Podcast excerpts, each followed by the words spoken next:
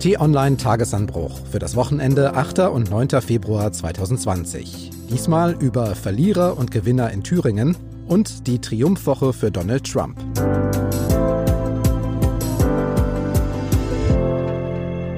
Herzlich willkommen im Wochenende und auch wieder zum Tagesanbruch am Wochenende. Ich bin Marc Krüger und in diesem Podcast wollen wir uns Zeit nehmen, schauen auf die wichtigsten Themen der Woche zurück, analysieren, kommentieren, geben Hintergründe aus der Redaktion. Und wir blicken kurz auf die kommende Woche voraus. Diesmal ist Vizechefredakteur Peter Schink da. Grüß dich, Peter. Hallo Marc, freut mich hier zu sein. Und wir haben später USA-Korrespondent Fabian Reinbold im Podcast. Zunächst aber geht es um einen dieser Momente, die etwas verändern. Am Mittwoch gab es da so einen. Wahlvorschlag der Fraktion der FDP, Drucksache 7-242, Abgeordneter Thomas Kemmerich, 45 Ja-Stimmen. Im Thüringer Landtag bekommt bei der Ministerpräsidentenwahl der FDP-Fraktionschef Thomas Kemmerich eine Stimme mehr als der bisherige Amtsinhaber Bodo Ramelow von der Linkspartei. 45 gegen 44 Stimmen. Und dann gab es da noch einen Moment, in dem Thomas Kemmerich es noch selbst in der Hand hatte. Ich frage Herrn Abgeordneten Kemmerich, nehmen Sie die Wahl zum Ministerpräsidenten an? Genau hinhören? Dann darf ich Ihnen gratulieren. Er nimmt die Wahl an, wird kurz darauf vereidigt als neuer Ministerpräsident von Thüringen. So wahr mir Gott helfe. Gewählt von den fünf Abgeordneten seiner Landtagsfraktion, außerdem von CDU und von der AfD. Die hat für dieses Manöver sogar ihren eigenen Kandidaten verschmäht und offenbar geschlossen für den FDP-Mann gestimmt. Und genau darum ist dieser Moment besonders. Denn zum ersten Mal hat die AfD oberhalb der Kommunalebene maßgeblich bestimmt, wer Regierungsverantwortung übernehmen kann. Deshalb verändert dieser Moment vieles in der deutschen Politik, und deshalb sollte es auch nur etwa 24 Stunden dauern, bis der neue Ministerpräsident seinen Rückzug ankündigt und Neuwahlen will. Um damit den Makel der Unterstützung durch die AfD vom Amt des Ministerpräsidenten zu nehmen. Peter, es gab in den vergangenen Tagen viel Kritik an Thomas Kemmerich und der FDP und auch an der Thüringer CDU. Es gab aber auch die, die sagen, Thomas Kemmerich hat nach einer demokratischen Wahl eine Mehrheit im Parlament bekommen. Wo ist das Problem? Ja, erstmal, als wir das hier am Mittwoch in der Redaktion über die Agenturen reinbekommen haben, waren wir erstmal selber geschockt. Es gab tatsächlich einen Moment der Stille. Ja. Er dauerte ähm, nicht lange, aber es gab ihn. Ja, weil man ist als Journalist natürlich viel gewohnt und es gab vorher ja auch entsprechend Gerüchte, aber wirklich geglaubt haben wir es nicht, dass Bodo Ramelow nicht gewählt wird.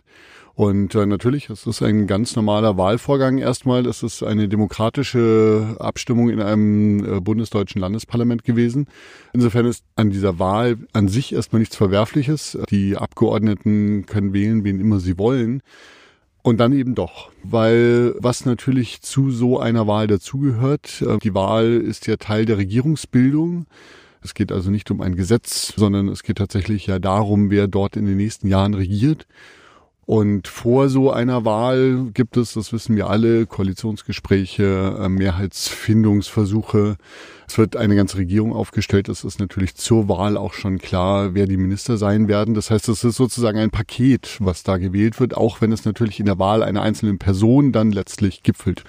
Deswegen muss man schon sagen, was da am Mittwoch passiert ist, ist nicht nur ein Erdbeben für Thüringen gewesen, sondern natürlich auch in der bundesdeutschen Nachkriegsgeschichte einmalig gewesen. Nämlich ein gewählter Ministerpräsident einer Partei, die mit gerade so fünf Prozent in den Landtag eingezogen ist, ohne Koalition, ohne Minister, ohne Regierungsmehrheit. Trotzdem kann man sagen, wir wussten alle seit der Wahl am 27. Oktober vergangenen Jahres in Thüringen, dass es kompliziert wird. Ne? Die bisherige rot-rot-grüne Regierung unter Bodo Ramelow keine Mehrheit mehr, auch alle anderen eingeübten Bündnisse nicht. Zur Erinnerung, nicht einmal für CDU, SPD, Grüne und FDP zusammen hätte es gereicht. Und nun hat die FDP eben argumentiert, dass mit Bodo Ramelow und auch dem völlig unbekannten AfD-Bewerber Christoph Kindervater eben nur Kandidaten vom linken und rechten Rand aufgestellt waren. Und da hätte man eben mit Thomas Kemmerich als bürgerlichen Bewerber aus der Mitte einfach ein Zeichen setzen wollen. Und wenn man mal genau hingeschaut hat, tatsächlich hat Kemmerich im Moment seiner Wahl erstmal tief Luft geholt und er wirkte auch überrascht.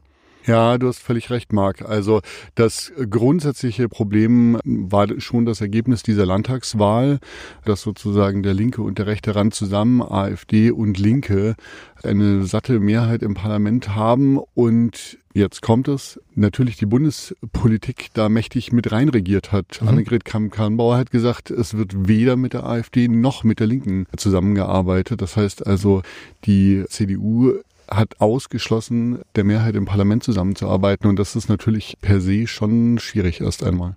Die spannende Frage ist ja, hätte man dieses Szenario, also die AfD wählt geschlossen nicht den eigenen Mann im dritten Wahlgang, sondern den von der FDP, hätte man das vorausahnen können oder war das sogar konkreter Teil der Überlegungen? Und da kommt eben die von dir angesprochene bundespolitische Dimension mit Wucht in die Debatte rein. Denn es gibt ja sowohl von der CDU als auch von der FDP sogenannte Unvereinbarkeitsbeschlüsse, also ein Verbot jeglicher Zusammenarbeit mit der AfD.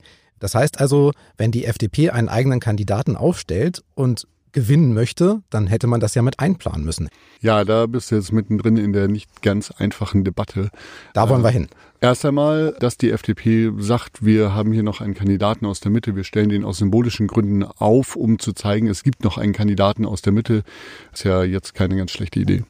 Und jetzt kommt das Aber. Es gab im November schon einen Brief von Björn Höcke an die anderen Parteien im Parlament, der darauf hindeutete, dass die AfD so eine Wolte machen könnte. Und es gab auch Gerüchte im Vorfeld, so dass die anderen Parteien teilweise schon diskutiert haben darüber, was es denn für Konstellationen geben könnte im dritten Wahlgang. Das heißt, es muss der FDP klar gewesen sein, zumindest in Erfurt, was da auf sie zukommen könnte. So, und jetzt der erste Fehler. Sie haben trotzdem im dritten Wahlgang den Kandidaten aufgestellt. Dass die FDP ihren eigenen Kandidaten dann wählt, mit ihren wenigen Stimmen auch noch fein. Und dann ging das Schlamassel ja los, dass die CDU ihn auch noch gewählt hat. Und spätestens die CDU-Fraktion hätte sich dann auch Gedanken darüber machen müssen, dass es brandgefährlich wird, wenn die AfD tatsächlich irgendein Spielchen macht. Und so kam es dann. Bleiben wir kurz bei der FDP. FDP-Chef Christian Lindner hat die Reaktion besonders zu spüren bekommen. Der ist am Donnerstag dann nach Erfurt gefahren, also einen Tag nach der Ministerpräsidentenwahl. Kurz danach hat Thomas Kemmerich seinen Rückzug als Ministerpräsident angekündigt. Aber, das muss man sagen, auch Christian Lindner, der wirkte deutlich angeschlagen. Und das hat auch dazu geführt, dass er am Freitag im Bundesvorstand seiner Partei die Vertrauensfrage gestellt hat. Nach den heutigen Entscheidungen hier in Erfurt ist es mir möglich, mein Amt als Vorsitzender fortzusetzen. Aber ich will mich der Legitimation unseres Führungsgremiums äh, versichern. Und deshalb gibt es morgen in Berlin eine Vertrauensfrage im FDP-Parteivorstand. Er hat sie gewonnen. War das nötig, was Christian Lindner gemacht hat? Und wie steht die FDP jetzt, also danach, da? Ja, also spannend ist, Marc, du springst jetzt quasi 48 Stunden von Mittwoch bis Freitag. Ne? In diesen zwei Tagen ist so viel passiert, wo man auch merkt, die Bundespolitik ist da auch in ihren Grundfesten erschüttert. Ja, mhm. Äh, man hat das gemerkt in dem ersten Statement von Christian Lindner gleich am Mittwoch, wo er sich noch versucht hat, sehr diplomatisch zu verhalten. Das am Freitag auch dann als Fehler bezeichnet. In diesen zwei Tagen, also von Mittwoch bis Freitag, hat man auch gemerkt, es gab ein sehr hektisches Agieren, auch ein in Teilen wenig professionelles Agieren. Also wenn man zum Beispiel mal guckt, die Stammeleien von Annegret Kramp-Karrenbauer, mhm die waren schon wirklich auch hilflos. Das kann man, glaube ich, nicht anders bezeichnen. Dass dann Lindner nach Erfurt gefahren ist, seinen Kandidaten dazu gebracht hat, offensichtlich dann doch das Amt wieder aufzugeben. Das zeugt schon davon, dass Christian Lindner dann schon auch sehr schnell begriffen hat, wie gefährlich die Situation ist und versucht hat, dann die Scherben zusammenzukehren. Ich möchte mal sagen, ihm ist das zumindest Stand heute auch gelungen, vorerst. Aber Völlig offen ist es noch bei der CDU. Genau, gucken wir auf genau die. Die CDU in Thüringen, die ringt spürbar mit ihrer Rolle. Der Vorsitzende Mike Moring hat seit der Wahl im Oktober ja mehrere politische Hackenschläge gemacht. Jetzt gibt er sein Amt als Fraktionschef zumindest vorerst ab, vielleicht aber auch endgültig. Da gibt es auch deutlichen Missmut aus der eigenen Fraktion. Wie siehst du seine Rolle, Mike Morings Rolle und die seiner Partei? Ja, fangen wir bei Mike Moring an. Ich glaube, das ist schon eine spannende Figur in diesem, ja, man muss es ja fast Schmierentheater nennen. Ne? Guckt man sich an, wie vor der Wahl über seine Rolle geredet wurde. Das war ganz spannend. Er hat sich vor der Wahl immer dagegen ausgesprochen, mit der AfD zusammenzuarbeiten. Gleichzeitig gab es in seiner Partei Leute, die hinter vorgehaltener Hand gesagt haben, ob es bei diesem Nein bleibt, das möchte man mal noch nicht so sicher sagen. Nach der Wahl, vielleicht erinnerst du dich auch noch, hat Mike Moring dann unmittelbar noch am Wahlabend gesagt, er könne sich durchaus vorstellen, auch ein Bodo Ramelow zu tolerieren. Da hat ihn dann am nächsten Tag Kram Karrenbauer zurückgepfiffen mhm. und er musste einknicken, also auch innerhalb von 24 Stunden so eine Wolte. Wo man ja sagen muss, also ganz klar ist, äh, Mike Moring ist schon ein Machtpolitiker, der versucht auch Machtspiele für sich zu gewinnen. Gleichzeitig agiert er super ungeschickt dabei. Und dann hat er im Rücken eine Bundes-CDU, die selber wirklich versucht, sich äh, sehr ungeschickt zu verhalten. Eins muss man ihm aber lassen, er hat jemanden aktiviert, der sich sonst ein bisschen raushält, nämlich interessanter Nebenaspekt. Die Bundeskanzlerin, gerade tausende Kilometer weit weg in Südafrika, hat sich sehr deutlich geäußert, und zwar eben zur Parteipolitik, aus der sie sich ja sonst beachtlich heraushält, seitdem sie eben nicht mehr CDU-Parteichefin ist. Die Wahl dieses Ministerpräsidenten war ein einzigartiger Vorgang, der mit einer Grundüberzeugung gebrochen hat für die CDU und auch für mich. Da dies absehbar war in der Konstellation, wie im dritten Wahlgang gewählt wurde, muss man sagen, dass dieser Vorgang unverzeihlich ist und äh, deshalb auch das Ergebnis wieder rückgängig gemacht werden muss. Ein schlechter Tag für die Demokratie, das sagt sie auch noch. Das war schon erstaunlich im fernen Südafrika, eine so glasklare Aussage, wo man auch von Merkel weiß, sie positioniert sich nicht oft so deutlich. Zum anderen auch erstaunlich, dass sie damit nochmal das Statement von Annegret Kramp-Karrenbauer in den Schatten gestellt hat, muss man sagen, und ganz klar gesagt hat, wo es lang geht. Da muss man auch sagen, hat sie eigentlich Annegret Kramp-Karrenbauer am Ende auch mitgeschadet. Lass uns nochmal den Blick nach vorne richten. Thomas Kemmerich möchte gern Neuwahlen in Thüringen. Ob er die dafür nötige Zweidrittelmehrheit im Parlament bekommt, ist momentan unklar. Ansonsten müsste er die Vertrauensfrage stellen. Aber mal generell, aus dieser Situation heraus, sind Neuwahlen jetzt gerade ein guter Weg? Es wurden ja auch noch andere Szenarien diskutiert. Ja, Marc, das ist eine wirklich sehr gute Frage. Was man sagen muss, das war ein Erdbeben in Thüringen. Ich glaube nicht, dass das Wählervertrauen in die Gewählten noch das gleiche ist wie vor Mittwoch. Deswegen kann man schon sagen, Neuwahlen wären angebracht, um jetzt nochmal zu hören, was der Wähler sagt. So, auf der anderen Seite, natürlich macht es die Situation nach einer Neuwahl vermutlich nicht einfacher. Und man muss schon auch überlegen, ob nicht die gewählten Volksvertreter jetzt auch in der Lage sind, die Scherben wieder aufzukehren, die sie da angerichtet haben im Parlament. Deswegen ist es durchaus nicht abwegig zu sagen, jetzt nochmal genau gucken, ob es nicht noch irgendwelche Möglichkeiten gibt, bevor man dann Neuwahlen macht. Hm. Vielleicht ist ja die größere Frage gerade die generelle nach der künftigen Zusammenarbeit zwischen den Parteien in Thüringen. Da ist gerade so viel kaputt gegangen zwischen den verschiedenen Akteuren. Bodo Ramelow ist ja auch, das sagen die Umfragen, nach wie vor sehr beliebt im Land, hat angekündigt, er wolle bei Neuwahlen seinen Hut in den Ring werfen. Glaubst du denn, dass man diese Probleme jetzt entweder durch Neuwahlen oder nach einer Neuwahl oder aber auch durch neue Verhandlungen, dass man dieses, das, was jetzt kaputt gegangen ist, dass man das trotzdem noch lösen kann? Ich glaube auf jeden Fall, es wird etwas zurückbleiben. Mhm. Ja, das wird nicht spurlos vorübergehen in Thüringen und auch natürlich nicht in der Bundespolitik. Und du konntest das am Freitag schon hören. Da gab es dann Stimmen. Bodo Ramelow sagt, er tritt nur wieder an, wenn es eine Mehrheit im Parlament für ihn gibt. Dann gibt es Stimmen, die zurückweisen, dass Annegret Kramp-Karrenbauer sagt, Grüne und SPD sollten jetzt mal überlegen, dass sie einen Kandidaten aufstellen. Also es gibt ein munteres Stimmengewirr jetzt erstmal. Das wird sich bestimmt in den nächsten Tagen etwas klarer dann darstellen. Ja, und der Scherbenhaufen, der ist erstmal da. Über die Probleme und die Verlierer haben wir jetzt viel gesprochen, aber siehst du vielleicht auch noch jemanden, der gestärkt aus dieser ganzen Situation hervorgeht? Also die AfD ist es ja eigentlich ganz sicher. Ja, die AfD hat genau das erreicht, was sie, glaube ich, wollten. Sie wollten ja nicht wirklich einen Ministerpräsidenten der FDP haben, sondern sie wollten einfach das demokratische System unterminieren und das haben sie auf jeden Fall jetzt mal geschafft. So, also die AfD profitiert. Auch erste Umfragen sagen, die AfD würde in Wählerumfragen jetzt keine Einbußen verzeichnen. Also das ist schon auch wirklich etwas, was sich die anderen Parteien auch nochmal überlegen müssen, wie sie ihren Umgang mit der AfD jetzt nochmal ändern, weil die AfD jetzt sich auch ganz klar als antidemokratische Partei da gezeigt hat. So, und dann kannst du fragen, wer hat noch profitiert? Auf jeden Fall alle, die gerne Annegret Kramp-Karrenbauer das Wasser abgraben möchten. Fällt also, dir jemand ein? Ähm, da kannst du jetzt munter die ganze Riege durchgehen. Friedrich Merz, äh, Armin Laschet bis hin zu Söder, der sich ja gleich am Mittwoch auch sehr schlau positioniert hat. Und deswegen kann man schon auch erwarten, dass in der CDU da in den nächsten Tagen aber noch ganz schön Dampf auf dem Kessel bleibt. So, fürs zweite Thema sage ich Hallo Fabian Reinbold, hallo nach Washington. Hallo Marc, hallo nach Deutschland. Fabian, wir haben im Podcast gerade schon über die politische Lage in Thüringen gesprochen, aber in den USA habt ihr auch eine politisch sehr bedeutende und vollgepackte Woche hinter euch. Fangen wir mal mit Präsident Trump an. Der dritte Präsident in der Geschichte, gegen den ein Impeachment-Verfahren im Senat gestartet wurde, eben mit dem Ziel, ihn aus dem Amt zu bekommen. Die Vorwürfe waren, wir erinnern uns, Machtmissbrauch in der sogenannten Ukraine-Affäre und Trump soll anschließend Ermittlungen im Kongress behindert haben.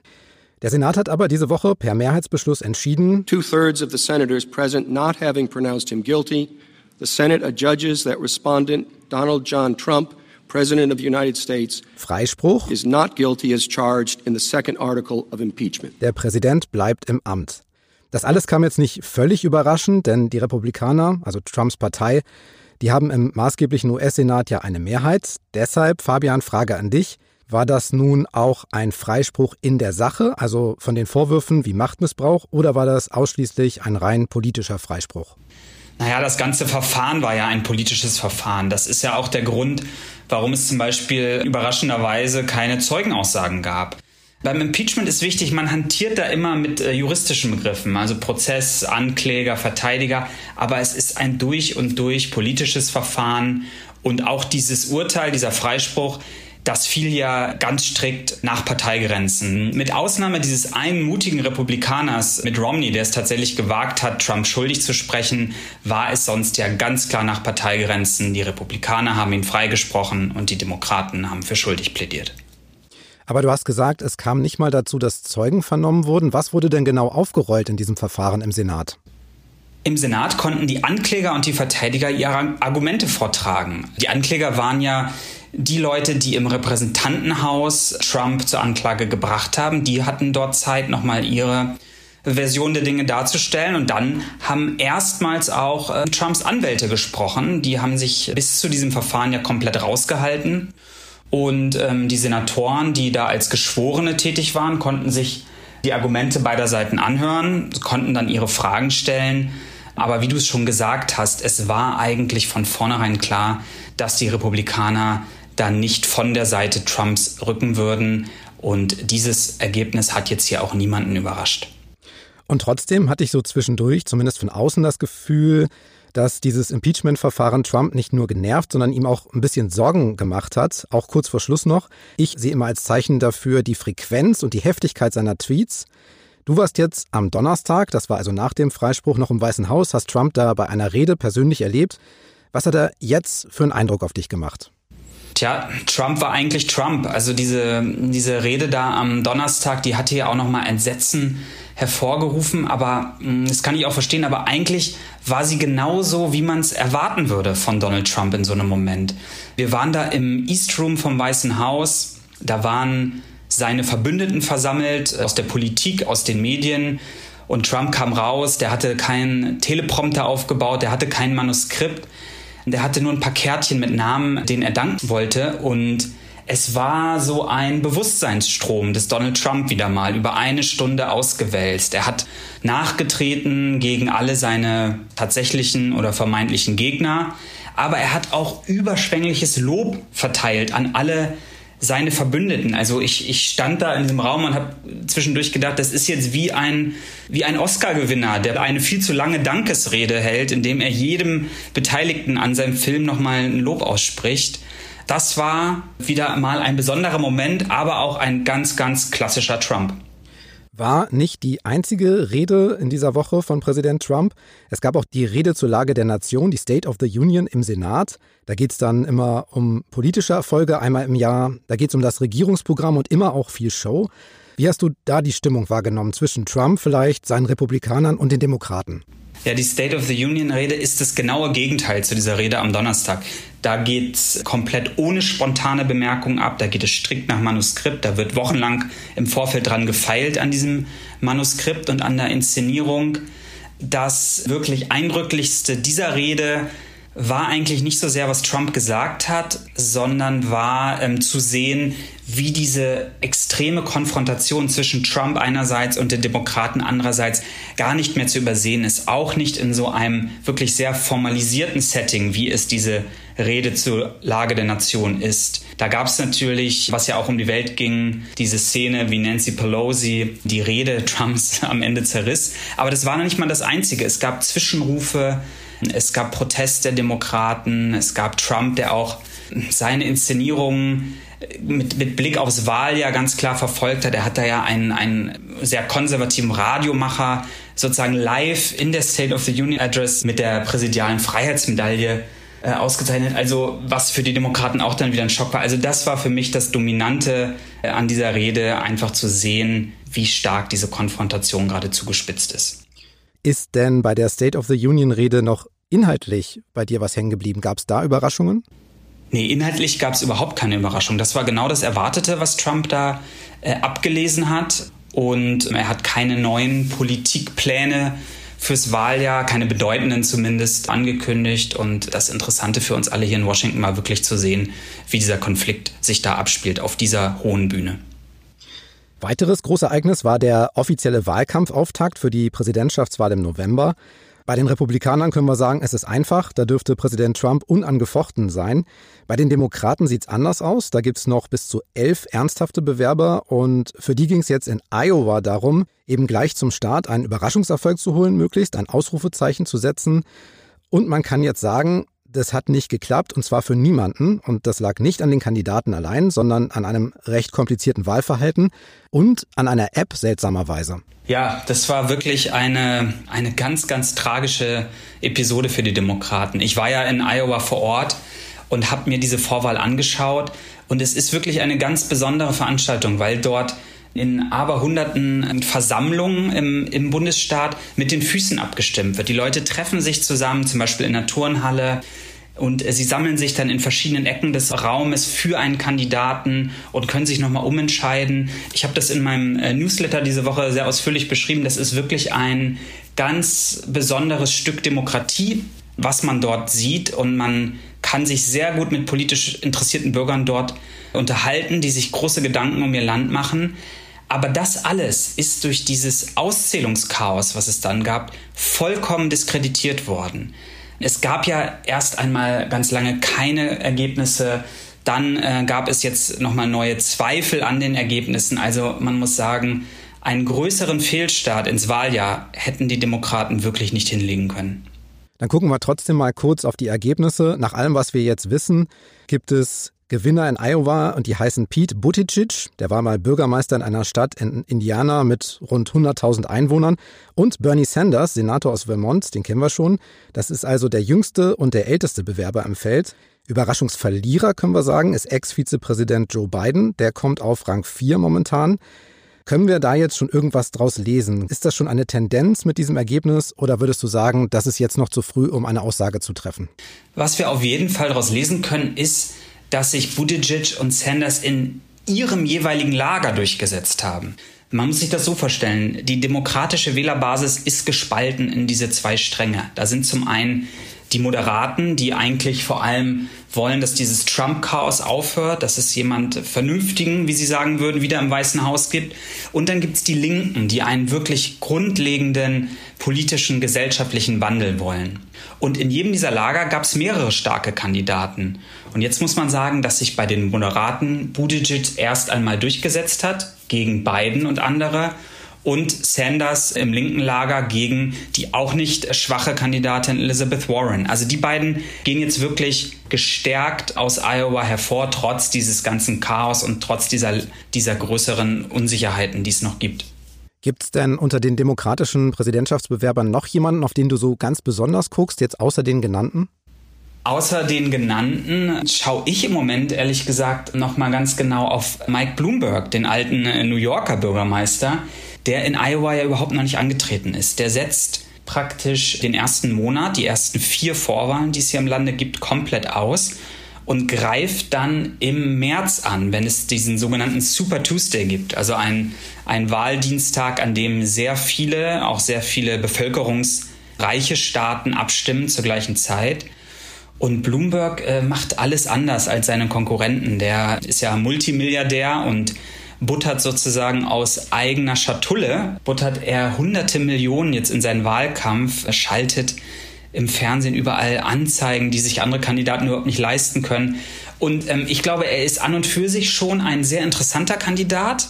Und er wird, glaube ich, davon profitieren, dass es jetzt diese unklare Startsituation bei den Demokraten gibt, die niemanden wirklich emporhebt erstmal, sondern die erst einmal Verwirrung stiftet.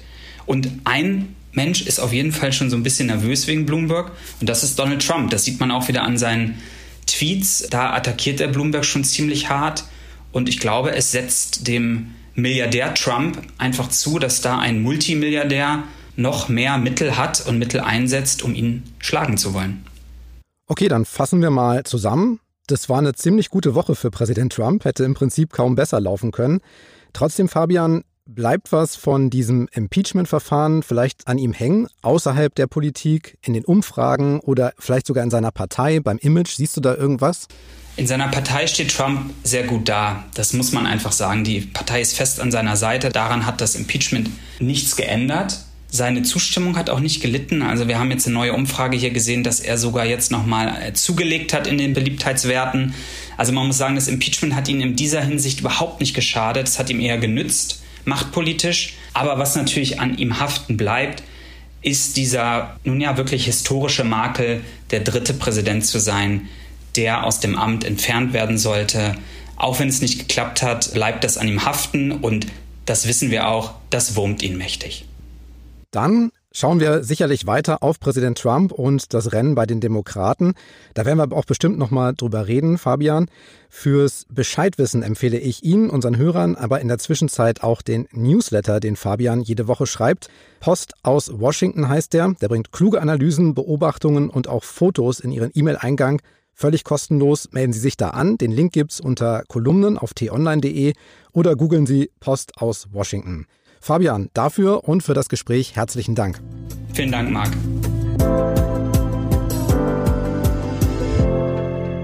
Jetzt fehlt noch der schnelle Ausblick auf die kommende Woche. Peter, welche wichtigen und spannenden Themen sind auf dem Plan?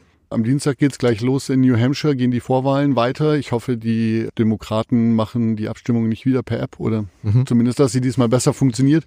Am Freitag beginnt in München die Sicherheitskonferenz. Die wird diesmal noch spannender, als sie sowieso schon immer ist. Sowohl Nordkorea haben sich angesagt, zum allerersten Mal übrigens. Der iranische Außenminister ist da und der größte verteidigungspolitische Kopf der USA kommt, Mark Zuckerberg.